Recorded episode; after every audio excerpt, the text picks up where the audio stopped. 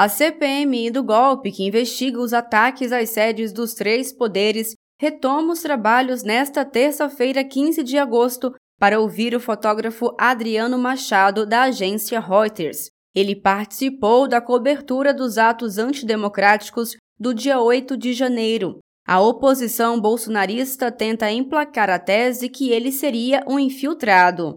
O senador Rogério Carvalho, do PT de Sergipe, disse em entrevista ao jornal PT Brasil que a tese da oposição não se sustenta e demonstra que os bolsonaristas não têm argumentos. E a tese de dizer que o, o, o fotógrafo era um infiltrado também é uma tese que é infiltrado na manifestação é, que, que também não, não se sustenta. Isso demonstra que eles não têm argumentos.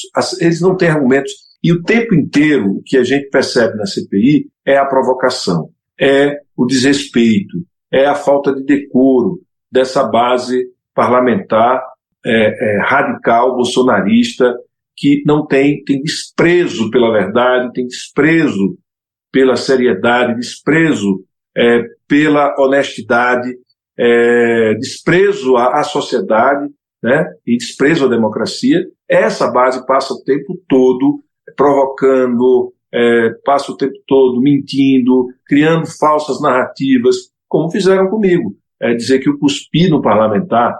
Então, eles, em todas as oitivas, eles já estão com essa postura, e no caso do Adriano, mais ainda porque o Adriano esteve lá, filmou, registrou, viu o que aconteceu, é, é, testemunha ocular como jornalista que não estava chamando ninguém, ele estava no, no momento cobrindo o ato. Para quinta-feira, 17 de agosto, Está previsto que a CPMI do golpe ouvirá Walter Delgatti Neto, o hacker da Vaza Jato. O parlamentar destacou a importância dessa sessão. Essa oitiva com Walter Delgatti, ela é muito importante porque trata da tentativa de violação das urnas eletrônicas para constituir o argumento de que poderia haver fraude na eleição, que era a base para a, a, a, a tese de, de, de, de, intervenção militar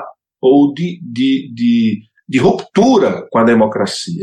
Isso, é, eles, eles têm um, um, um, uma minuta, que a gente chama minuta do golpe, ou seja, uma minuta de, de resolução é, para assegurar é, a intervenção militar, quer dizer, uma ruptura é, com, na nossa democracia, um trauma terrível teria sido, e o Walter Delgatti, ele é, foi um dos instrumentos usados é, por bolsonaristas e o próprio Bolsonaro para poder dar elementos para a consolidação dessa tese. O senador Rogério Carvalho também comentou sobre a sessão que ouviu o ex-ministro golpista Anderson Torres. A CPMI, Torres disse que a minuta do golpe é fantasiosa e negou omissão nos ataques do dia 8 de janeiro. Para Carvalho, Torres participou ativamente da construção do golpe e garantiu que os manifestantes que vinham sendo mobilizados praticassem o ato terrorista. Ficou muito claro a negligência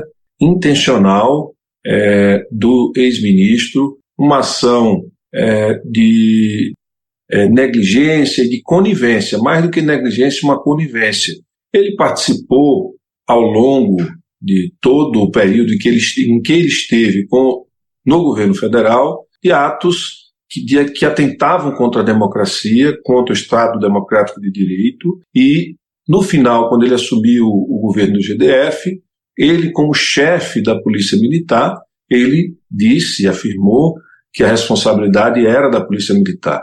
Ora, se ele é o chefe da Polícia Militar ele diz que a responsabilidade é da Polícia Militar, ele é o responsável, é, inclusive irresponsavelmente, deixou o país à véspera de um atentado que ocorreria à sede dos três poderes. É, ele já tinha essa informação, ele mentiu para a gente, portanto, ele participou de um, golpe, de um golpe frustrado que no dia é, 8 de janeiro transformou-se num atentado terrorista contra a democracia brasileira.